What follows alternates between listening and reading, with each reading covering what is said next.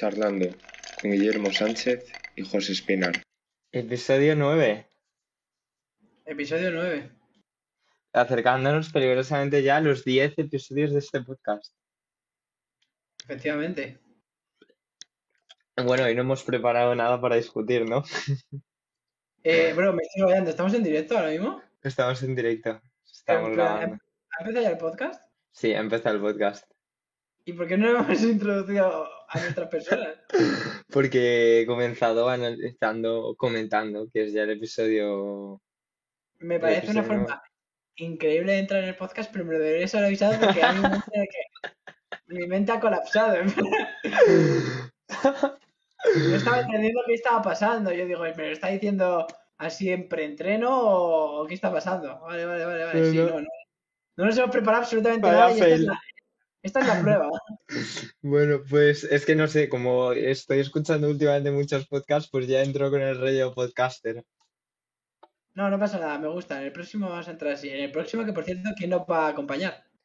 En el próximo, bueno, si lo conseguimos, porque parece complicado, el señor Don Miguel, Miguel Ángel Miguel Morera. Ángel Morera. Una persona que claramente nos hace muchísima ilusión. Por cierto, antes de empezar, me gustaría mandar un saludo a Paula Tolbaños Díaz, una fiel seguidora. que Y a, y a María María Esteban Barrios. Efectivamente. Y bueno, una vez dicho esto, Guille, ¿qué ha pasado últimamente? ¿Qué ha pasado? ¿De qué quieres hablar, Guille? Bueno, creo que dejamos un tema pendiente, ¿no? El anterior episodio, no sé si te acuerdas. Por supuesto que me acuerdo, pero si me lo recuerdas, mejor. Es que creo que no lo hablamos en el- no sé si lo hablamos en el podcast o lo hablamos antes, porque ya esto lo tengo un poco, porque ese podcast además lo grabamos tres veces, el último, Es cierto, hubo bastantes fallos. pero el tema era que que hablamos de hablar de todo el tema, tocar un poco deportes, nutrición, todo esto, sobre todo el tema de nutrición. Ah, sí, sí, sí, eso lo hablamos, lo hablamos fuera de cámara. No sé si te has preparado este tema que me dijiste que te lo querías preparar un poco más antes de discutirlo o si quieres que Hombre, pues, Guillermo, he estado con exámenes. Me lo he preparado lo que vendría a ser leerme un apéndice de un libro de cinco páginas. ¿Quieres que lo discutamos hoy o lo dejamos para próximos Bueno, episodios? Vamos a hacer como unos preliminares, si quieres. Preliminares, perfecto. Siempre Bueno. es lo más importante, los preliminares. Siempre, Guille. Bueno, eh, ¿qué discutíamos el otro día por WhatsApp? Que ya no lo recuerdo muy bien. Bueno, estábamos hablando de, de distintas dietas, yo creo, ¿no?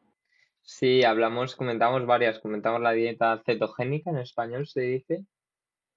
Eh, una dieta baja en carbohidratos, básicamente, alta en grasas, alta en calorías. Comentamos, no sé si comentamos alguna dieta más. Bueno, tú dices que yo no conocía, la verdad.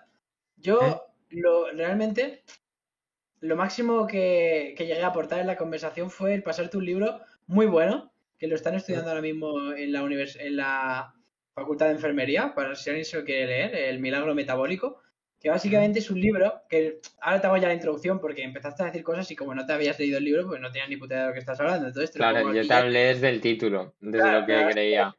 Así que ahora te lo voy a, te lo voy a resumir, ¿vale? Básicamente, me leí un poco, creo que me leí 50 páginas, pero lo debería recordar, porque tampoco. Tampoco, o sea, me lo leí un poco por encima, porque había algunos capítulos que no me interesaban absolutamente nada, pero otros sí. Y era un libro muy interesante. Era básicamente sobre un doctor, ¿no? Doctor, eh, estudió en- ahí en Estados Unidos, y básicamente era una persona que se centraba no en curar enfermedades, sino en prevenirlas. Porque él cuando estaba estudiando en la, en la universidad se dio cuenta de que sabía mucho sobre dar medicamentos, recetar cosas, curar lesiones, pero no se centraban en la raíz, ¿sabes? Y sobre todo se centró en el caso de la diabetes, que es una cosa que mucha gente y mucho, con o sea, la comunidad científica está dividida entre si es adquirida o si se puede eliminar, ¿sabes? Sí, Y básicamente este hombre eh, dejó la carrera, bueno, no, no sé si, creo que terminó la carrera de medicina, no sé si la dejó a medias y se fue a estudiar a una universidad muy prestigiosa de Estados Unidos sobre medicina, pero preventiva, creo que se llama. Y básicamente todo el libro gira en torno a todos los hábitos que todas las personas podemos hacer diariamente, no solo sobre nutrición, sino sobre deporte físico, también dando información sobre las vitaminas, todo tipo de los nutrientes que necesitamos para el cuerpo, actividades físicas, las cosas que nos pueden perjudicar Y todo eso con tal de prevenir las enfermedades y vivir una vida más sana, ¿sabes? Pero desde el punto de Sí. vista de la medicina preventiva. Y sobre todo lo recomiendo porque últimamente estoy viendo que hay una cantidad excesiva de desinformación. Entonces, yo sa- saber que este libro lo están dando en las universidades y que es un libro respetado, por así decirlo, pues, aunque en ciencia siempre hay que dudar de todo, me fío un poco más de su criterio que el de un TikToker. Claro, en TikTok es cierto que tienes razón en el tema y es que en TikTok se trata con muy poca sensibilidad el tema de la nutrición y etcétera, lo cual me parece muy fuerte, teniendo en cuenta que tu público medio son adolescentes y niños. Básicamente se dicen unas barbaridades que es que prácticamente podrían ser delito, en plan, tú... Un delito sí, contra la salud pública, Sí, sí, un delito totalmente. contra la salud pública. O sea, muchas niñas y niños, en plan, pueden desarrollar trastornos, desarrollar trastornos de alimentación y no sé si morirse, pero pasar las putas por culpa de retrasados que, que se dedican a hablar sin tener ni puta idea, ¿sabes? Exactamente. De hecho, creo que cualquier persona que se encuentre en una etapa de desarrollo no debería jamás, nunca de hacer una dieta. Nunca. Ni de planteárselo.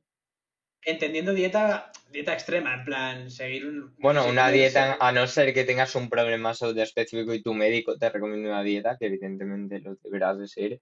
Creo que cualquier persona sana, independientemente de tu este, o no hablamos tampoco de un atleta de nuevo que sus médicos o su nutricionista les recomiende una dieta. Hablamos de personas normales eh, que Sí, buscan estar sanas, que vayan al gimnasio y qué tal, o incluso que quieran llegar a un nivel de atleta, pero que todavía no lo sean y no tengan un nutricionista.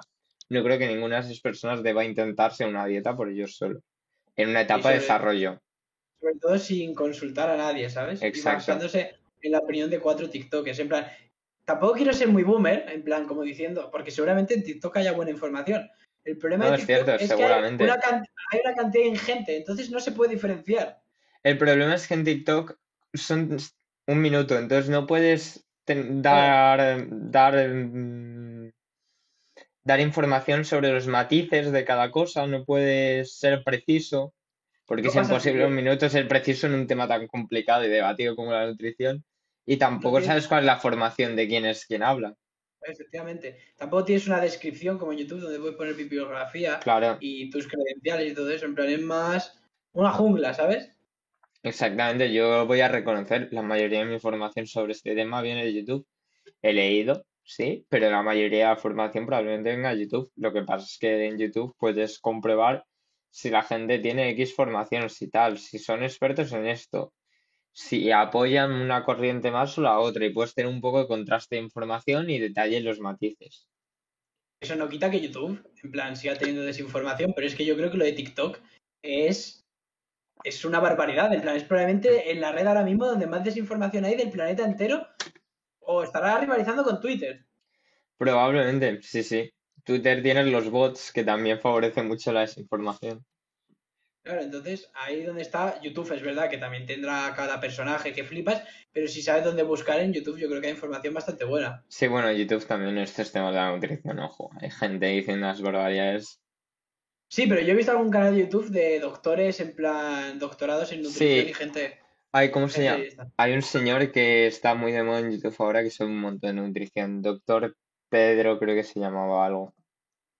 También es verdad que YouTube y al final estas redes son para tener un conocimiento vago sobre lo que está. Sí, luego si quieres tener un conocimiento profundo deberías de Leer. leer e informarte. Está claro. Y bueno, pues básicamente yo creo que todo eso era lo que quería comentar, en plan que la gente no se deje llevar por todo lo que ve, que lean un poco, sobre todo en temas tan sensibles. Porque no, no es como que a cada noticia que vean tengan que estar dudando y contrastándola. En plan, si ponen que Messi se ha follado a alguien, pues a todos nos suda la polla. En plan, puede ser verdad o mentira, pero no es eso. Pero cuando estás jugando con tu salud, en plan, Claro, deberías de contrastar. comprar un poco, ¿sabes? E idealmente ir a tu médico o a tu nutricionista y preguntarle a él. Sí, eso sería lo, lo más seguro, la verdad. Si no vas a hacer eso, al menos contrasta. Pero si puedes, ve a tu nutricionista y que te diga. Claro. Así vas a hacer una cosa más radical, sobre todo. Y también es verdad que no la gente no se crea que por leerse un libro de nutrición son nutricionistas, en plan que es una carrera de cuatro años por algo. Exactamente, o sea que aquí podemos opinar lo que queramos, pero que no sabemos lo que sabe ningún experto que lo haya estudiado. Efectivamente. ¿Sabes? Que nutrición además no es una carrera como INEF, que cualquiera puede estudiarla. Exactamente, y ya- Verás, luego las movidas en las que nos metemos nos van a cancelar. Ostras, bueno, a- ¿sabes que tenemos que discutir un día en un podcast? Pero va a ser muy polémico. El tema de los deportistas olímpicos trans. Bueno, yo creo que este es el podcast para debatir esto ahora mismo, Guille. ¿Quieres debatirlo ahora mismo?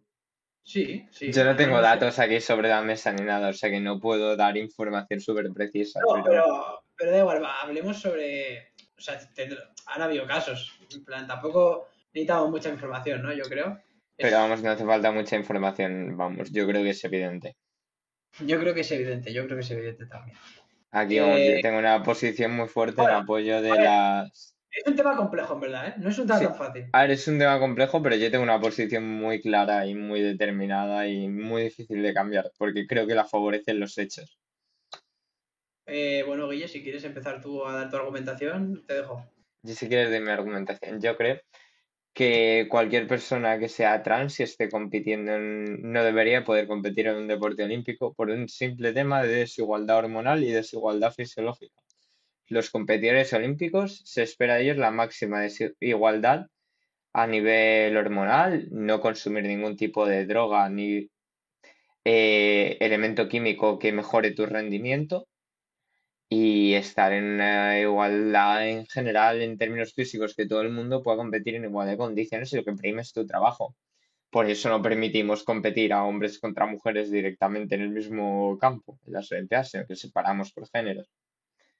Claro, Guille, pero imagínate que un hombre, ¿vale? Eh, Bueno, más bien, que una mujer, ¿vale? Una mujer Sí, se pasa, se, se cambia de género y se transforma en un hombre. Sí. Eh, ¿Tú no permitirías que esa persona pudiera competir en la categoría masculina?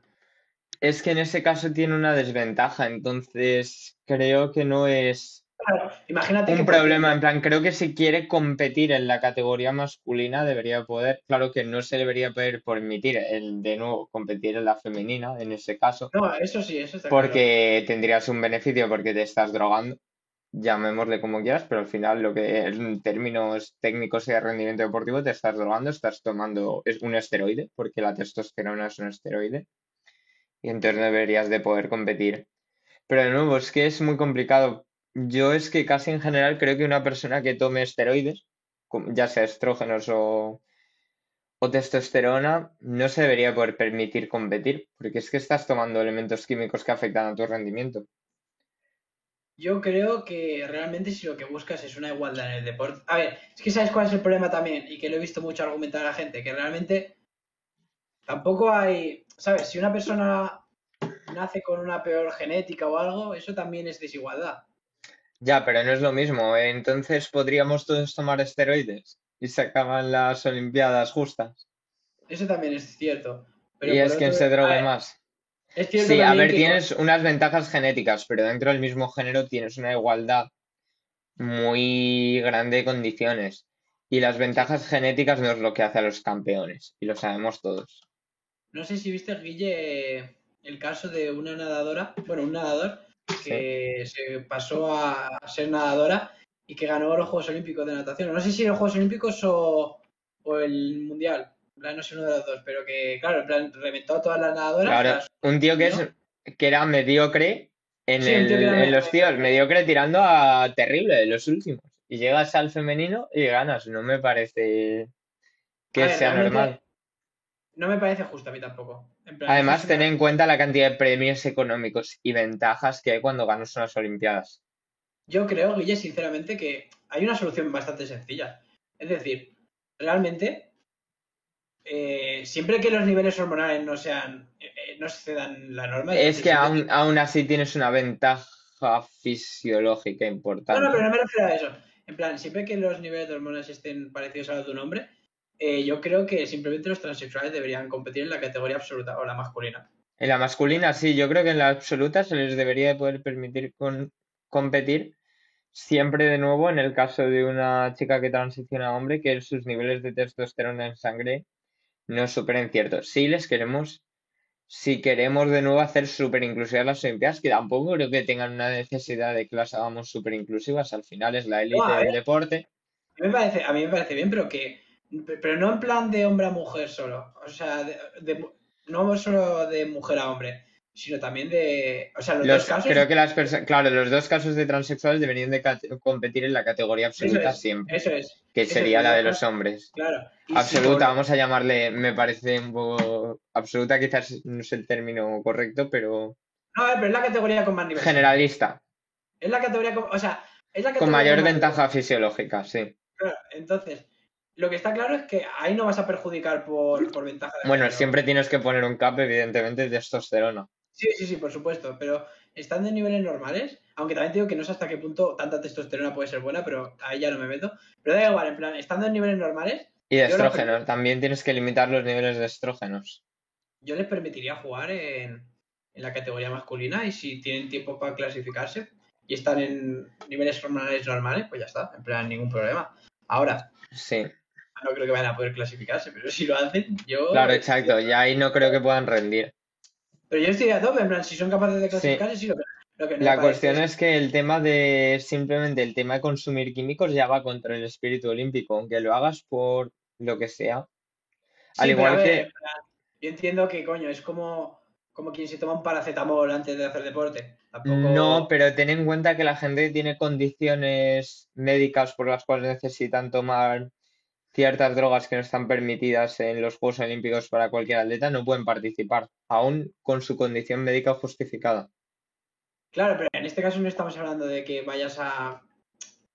Pero es que precisamente es- son esteroides lo que consumes en la transición del género, que es precisamente la droga, entre comillas, que más beneficia en el rendimiento deportivo.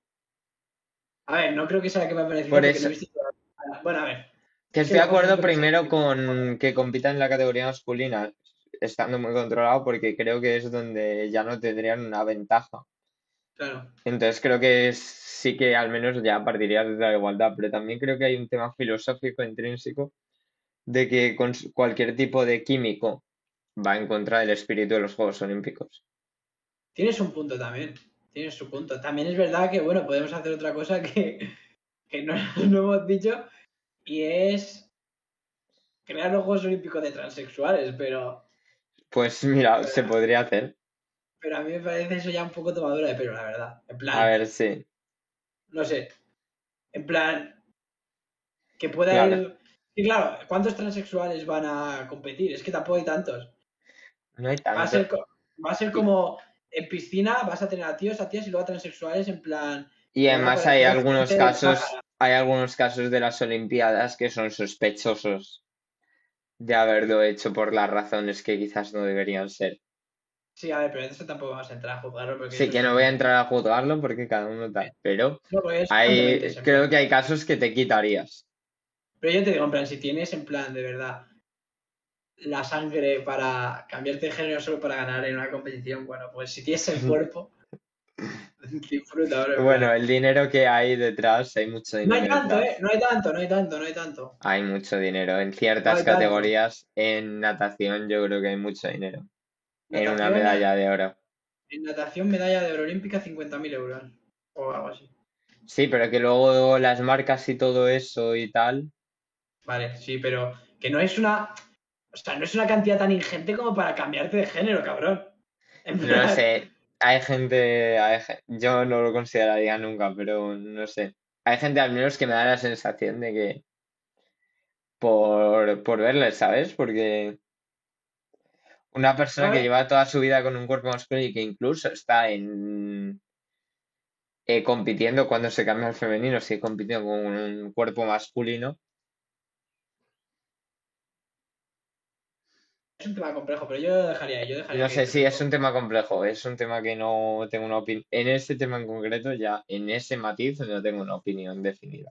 Muy fuerte. Yo ahí simplemente dejaría que competieran en absoluta Sí. si de verdad son tan buenos como para tener los récords. En plan, estando en un nivel normal, son tan buenos como para, para estar ahí, bueno, pues ya está. En plan, Pues sí. que estén ahí, yo no tengo ningún problema. Muy Ahora, no controlados de nuevo, muy controlados hormonalmente. Ahora, no creo que vaya a pasar, la verdad, pero si pasa, pues perfecto. Claro, la cuestión también es qué haces con este tipo de atleta, de atletas si, si dan positivo. Si dan positivo en qué? ¿En, hormo- en exceso de hormonas Sí. o algo así? Nada, bro, que no puedan participar y ya está. No, claro, pero es que en los Juegos Olímpicos siempre se ha sido muy estricto con ese tema. Es una...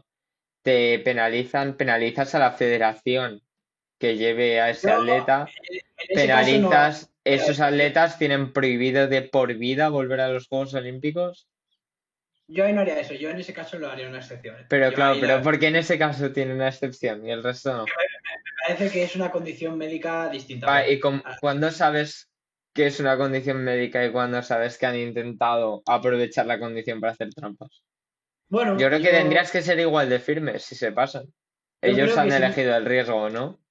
Yo creo que no, yo creo que no, porque en plan, si ya les estás metiendo un control extra, yo creo que simplemente, si, si- o sea, antes de competir, van a hacerse el control extra.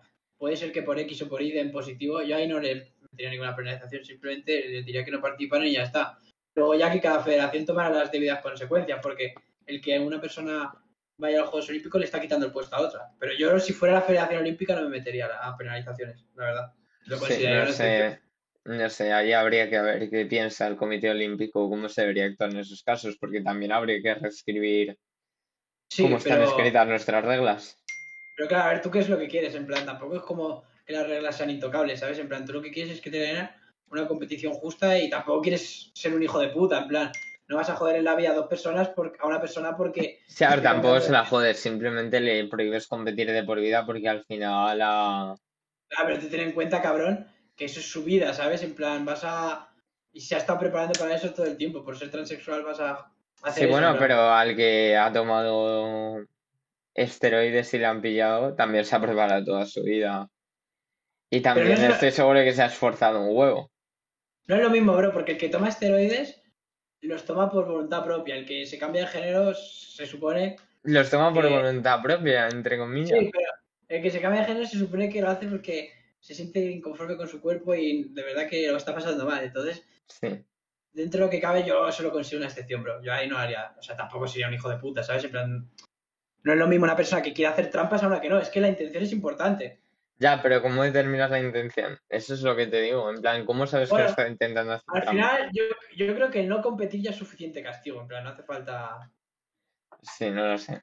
no hace falta pasarse más. En plan, tú ten en cuenta que si una persona se ha estado preparando durante tres años, los tres años anteriores, quiero decir, al máximo de rendimiento para ir a los Juegos Olímpicos y de repente coge y no participa, yo creo que ya es suficiente castigo. En plan, dentro de cuatro años ya habrá transicionado completamente, ya no tendrá que seguir tomando nada y yo creo que se puede dejar competir. Ah, pues claro, en ese caso, si de verdad llegan a un punto, no sé, no sé por qué no domino este tema, pero si llegan a un punto en el que no necesitan hormonas, quizás no deberían de competir hasta el punto en el que no necesiten hormonas, ¿no? Al igual que cuando tienes una condición médica y estás lesionado, no compites hasta que no te recuperas. Eso puede ser un punto también, eso puede ser un punto también. Y tampoco sería tan... Sí, eso puede ser un punto, en verdad. Así Pues- que ahí sí que es cierto, porque a mí lo que me parece peligroso es el-. A mí lo que me parece injusto es que ciertas personas usen esteroides, sea por los motivos que sean. Sí, Porque también, de nuevo, hay gente que tiene condiciones médicas por las que, por las cuales quizás necesita esteroides y aún así no les permitimos competir en los Juegos Olímpicos, porque creemos que hay que mantener unas reglas firmes sobre este tema. Los químicos son muy sensibles y van en teoría en contra del espíritu olímpico. claro, a ver, también es verdad que es lo que te digo. Este es un caso un poco excepcional. Sí, Pero. Pero sí, sí, sí, yo creo que puede ser en plan permitirles jugar en la categoría masculina y, y esperar a que hayan transicionado enteros y ya está. Al Sí. final ahí tampoco, tampoco estás. Yo creo que no Claro. estás siendo muy injusto. Porque, lo que hay que hacer claro. es sobre todo proteger a las mujeres y la Sí, pero- competición femenina. Claro, yo creo que eso está claro. En plan, yo creo que lo de que no puedan competir en categoría femenina es una cosa totalmente lógica. Claro, No tiene ni pie ni cabeza dejar de exacto. competir en la categoría femenina. Es está, una creo- ventaja muy bestia. Efectivamente, yo creo que yo creo que estamos medio de acuerdo, ¿no? En plan, eso tendría que ser más o menos. Sin entrar en muchos detalles, algo así tendría que ser más o menos. Pues bueno, pues creo que hemos tenido un buen debate, ¿eh? a pesar de no tener datos y haber sido así como muy Sí. improvisado. Sí, sí, sí, a ver, que luego a lo mejor nos hemos colado muchas cosas, pero así no tam- Con, la, con, la- con las premisas que teníamos tiene sentido lo que hemos dicho. Sí, no sé, ya lo único que no sabía yo, o no sé si es así, no sé si tú lo confirmas, es que cuando llevan ciertos años ya no tienen que tomar hormonas, yo eso no lo sabía. Yo mm, no estoy 100% seguro. En plan, me suena que sí. En plan, que realmente, o sea, eh, Noel, por ejemplo, yo creo que tiene como dos años de tratamiento y ya no, no tiene que tomar más Y ya no toma más. Eso fue lo que, creo que eso fue lo que dijo. ¿Toma pastillas o se pincha? Bueno, no sé lo que sea, pero que fueron como dos años, dijo. O sea, a mí me suena que me dijo eso. Entonces yo asumo que después de eso sí es sin tener que tomarse nada, porque ya será como que el cuerpo lo fabrique por sí mismo o Ah, algo así. no sé. idea. Qué fuerte, de todas formas, la cantidad, lo que el daño que le estás haciendo a tu cuerpo a nivel de salud cuando haces esas Sí. transiciones. Pero a veces la cabeza duele más que el físico. No lo sé, ¿eh? Yo creo que hay que pensárselo muy bien al menos. Porque, No, sí, sí, está claro, pero yo qué porque a nivel de salud te estás haciéndole tu cuerpo, le estás destrozando. Sí, pero a ver, yo qué sé, también es como el que se mete cocaína o se mete rayas eh, de polen y cosas así. Es como, bueno, Sí, sí. Bueno, no. No estoy de acuerdo, ¿eh? ¿en qué, en qué discrepan? Creo que los esteroides son más peligrosos que cocaína, etcétera. Creo que tu sistema hormonal es la cosa con la que más peligrosa, la que te puedes meter probablemente. La Claro, estamos modificar químicamente. Estamos hablando de que. A ver, yo supongo que si. Ten en cuenta que de, que de consumir cocaína no puedes jugártela a tener un cáncer en un año, ¿sabes? Sí, pero yo supongo que si los médicos y toda esta gente que se ha metido en el tema y lo ha estudiado lo hacen, será porque consideran que es medianamente seguro, ¿sabes? Sí, no sé, no sé cuál es el nivel. De nuevo, como nunca he tenido un interés particular por este tema, nunca he explorado cuál es el nivel de riesgo existente asociado a este tema. Yo creo que no debe ser. Es que no lo sé tampoco. En plan, si solo son dos años, a lo mejor tu sistema se recupera o algo así. Es que no tengo ni puta idea cómo va eso. Claro, porque yo el otro día vi una entrevista sobre a una persona que era uno de estos culturistas naturales, pero me interesaba mucho, comentaban el tema estos est- de los esteroides y me parecía de los culturistas de todas las pros estos. Y claro, comentaban todos los riesgos asociados que eran una barbaridad. Estamos hablando de gente, probablemente la gente que más sepa de esteroides del mundo, que son los culturistas de ligas profesionales. Sí, a ver, eso está claro. Voy a. O sea, me meto un momento rápido que lo estoy mirando. Mm, Perfecto. Y bueno, sí, eh, el Puede ser. A ver. ¿Mm? Creo que puede ser que sí que, que tengan que tomarlo permanentemente. ¿eh? En ese caso es un poco heavy. Claro, no lo sé. No sé si lo tienen que tomar o si pueden ir reduciendo la dosis, no tengo ni idea. Habrá, eso habría que preguntarlo a la gente que, que Sí, tenga no, experiencia en el tema.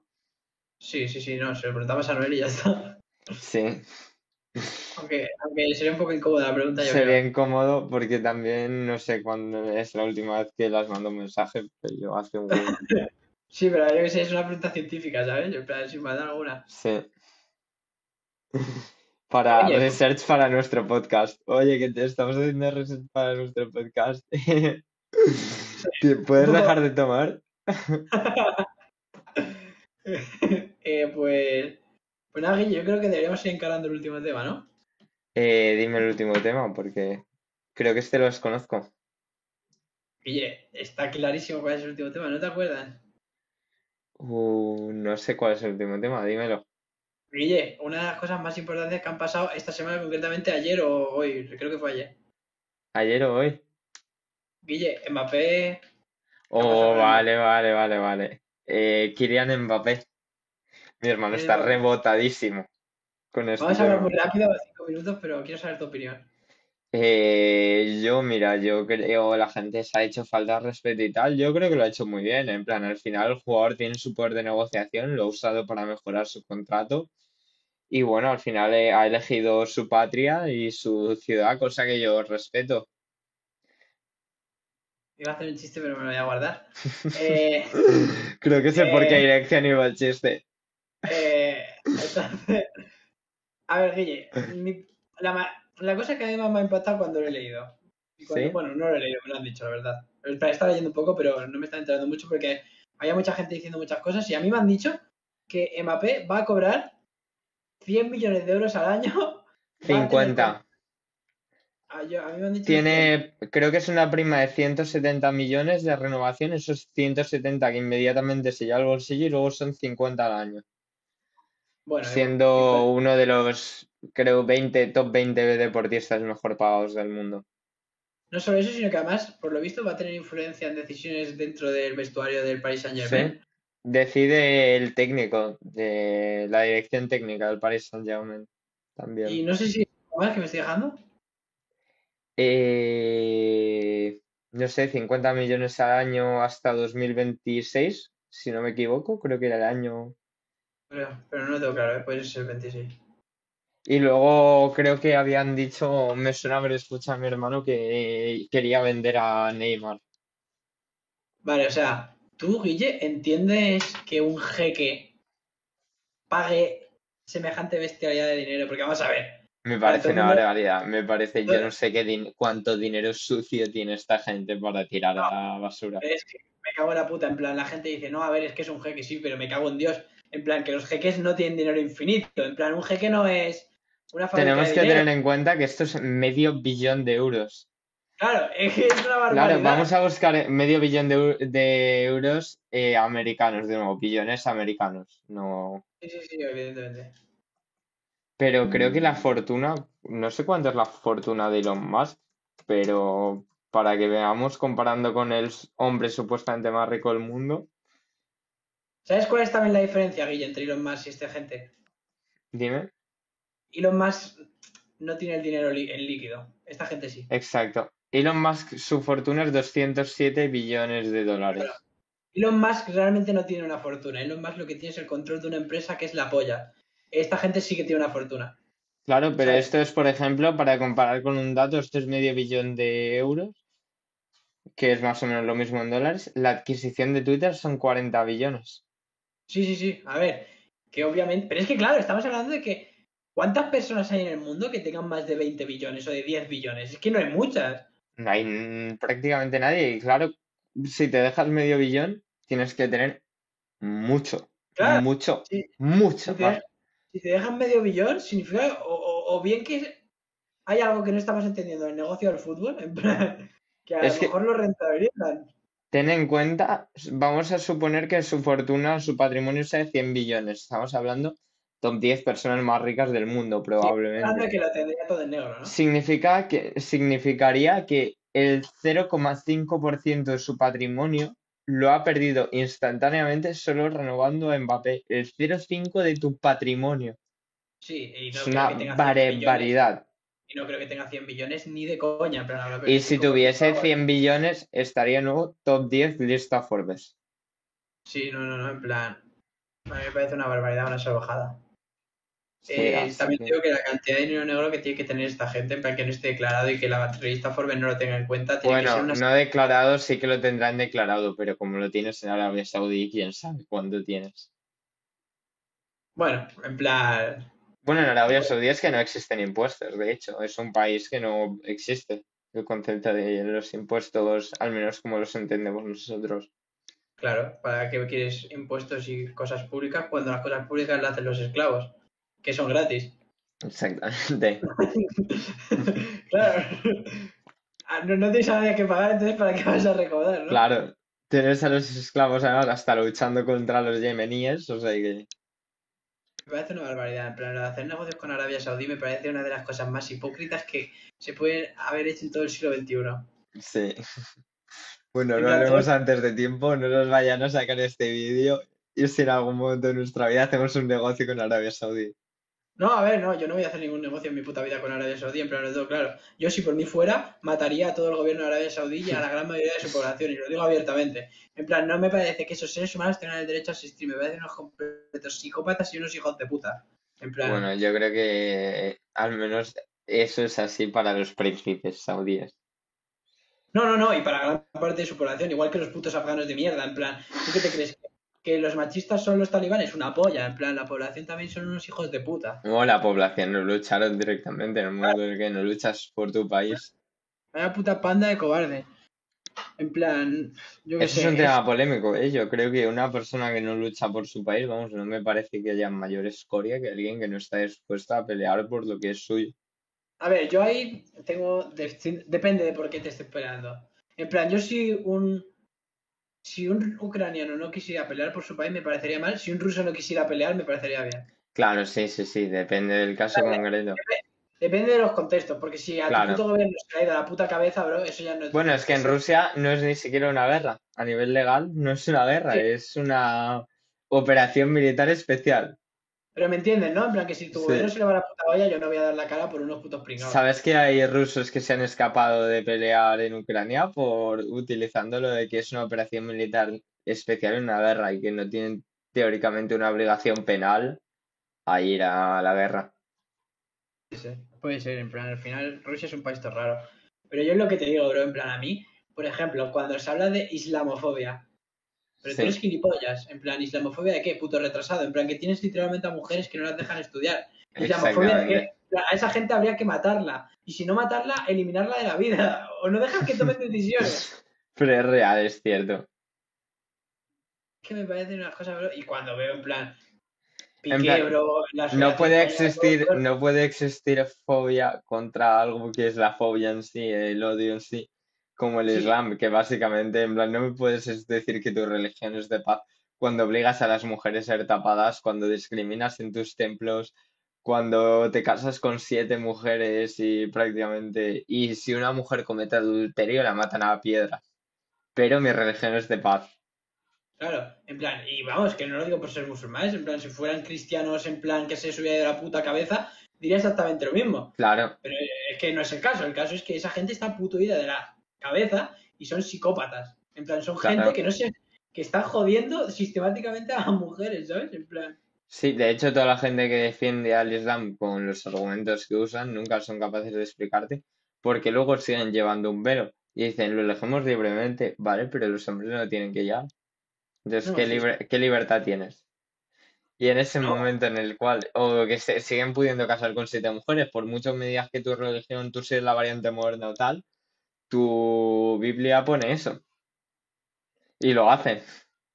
a mí, bro, esto es una de las cosas que me parecen un puto escándalo. En plan, todo el mundo critica a Rusia, a China por hacer un montón de cosas, mientras tanto nosotros le compramos el petróleo a una banda de esclavistas hijos de puta. En plan, Exactamente. como son. En plan, que nosotros no son mejores, los rusos también son los hijos de puta, los chinos también porque hacen lo mismo, pero nosotros no somos mejores que ellos, o sea, somos la misma Sí. mierda. Pues nada, habrá que comprarse. No sé si Argelia son musulmanes. Si no son musulmanes, A que ver, comprarse que- Argelia. te digo, que el problema no es el musulmán, el problema es cuando son los, en plan, cuando son, no sé cómo se llama, pero No sé, yo gente- creo que todos son fundamentalistas, ¿no? Los Yo creo que hasta cierto punto todos son te- fundamentalistas. Es que yo creo, es lo No que habías dicho antes, yo creo que el Islam, o me da la sensación de que el Islam es fundamentalista en sí como religión.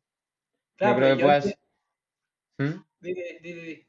Que no creo que puedas no ser fundamentalista. Dentro que haya probablemente buena gente, que no quizás hay buena gente, uno o dos también te digo, que sigan al Islam. Eh, Creo yo que... creo- ¿Mm? Yo Dime. creo, que, yo creo que sí que pueden no ser fundamentalistas. O sea, también ten en cuenta que el catolicismo, bro, se dio la puta cabeza en un huevo de momentos de la historia y han sido igual de, de de puta con las mujeres y con un huevo de mierda, ¿sabes? Sí, sí, pero que como que no está definido, ¿sabes? Como en los pilares de la religión. A ver, yo creo que eso, en plan, si es que el problema es que yo no sé si. Yo no sé si la- lo- los musulmanes tienen como una iglesia, como los cristianos, en plan, no sé. Tienen como- califatos. sí, que ellos tienen como grupos políticos, en plan, no como la iglesia, que es como un. Califatos, sí tienen iglesias, pero está como mucho más dividido que como, bueno, igual que en el catolicismo dividido, que tienes como los protestantes y todo esto, pues ahí tienen como califatos. Es que, claro, a la iglesia, en el momento en el que se empezó a quitar poder político, se le empezó a quitar poder por todos lados y empezaron a ver, darse cuenta que el mundo les odiaba, se empezaron a, moderar, ¿sabes? Claro. empezaron- se, se empezaron a dejar de gilipolleces, de que de, de a- el adulterio tampoco, que ellos también lo castigaban con piedras, ¿sabes? Sí, sí. Por eso es- de- yo creo que Pero los- tened en cuenta que todo eso no venía tanto de como los textos o los libros que se conse- o de los pilares, sino pero como era como una imposición creada desde la propia institución, era una violencia institucional y no una Sí. violencia intrínseca, que creo que en el Islam es intrínseca, ese es mi punto contra el Islam. Claro, pero yo creo que en cierto momento, coño, podrían decir, vale, está bien que esto sea un texto sagrado, pero entiéndeme, lo podemos cambiar. Claro, No, sí, sí. Y entonces ahí yo estaría totalmente de acuerdo, pero mientras tanto, una Sí, sí, están dispuestos a cambiar. Claro, pero mientras Claro que tanto, entonces, ¿hasta qué punto sigue siendo Islam? Y ya no es otra cosa.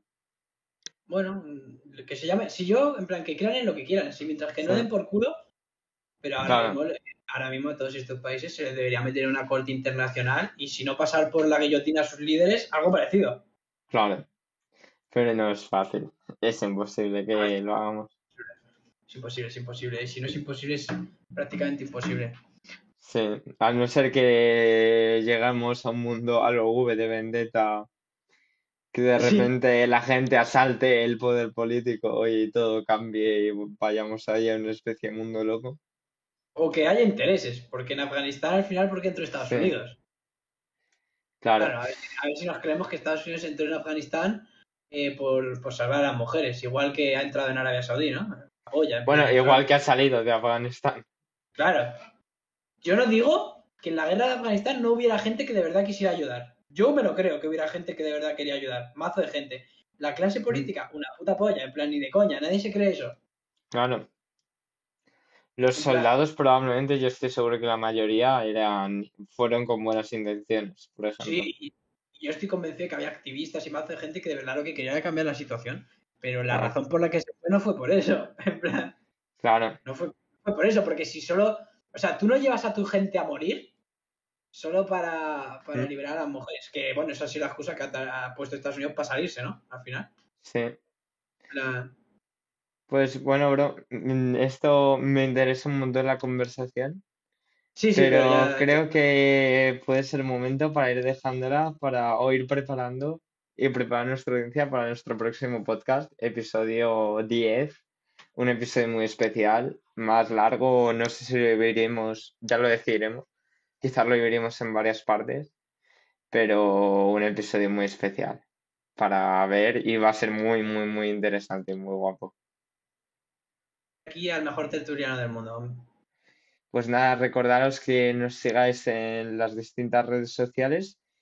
Eh, también estamos creando una compañía, de hecho pronto estos podcasts probablemente en la parte de YouTube, al menos creemos un YouTube para nuestra empresa que trata temas de comunicación y los empecemos a publicar ahí. Así que nada, si nos podéis seguir a las redes de nuestra compañía, que estarán en Spotify, en la descripción del episodio, en la descripción de YouTube. Eh, os lo agradecemos mucho y nada, hasta el siguiente episodio.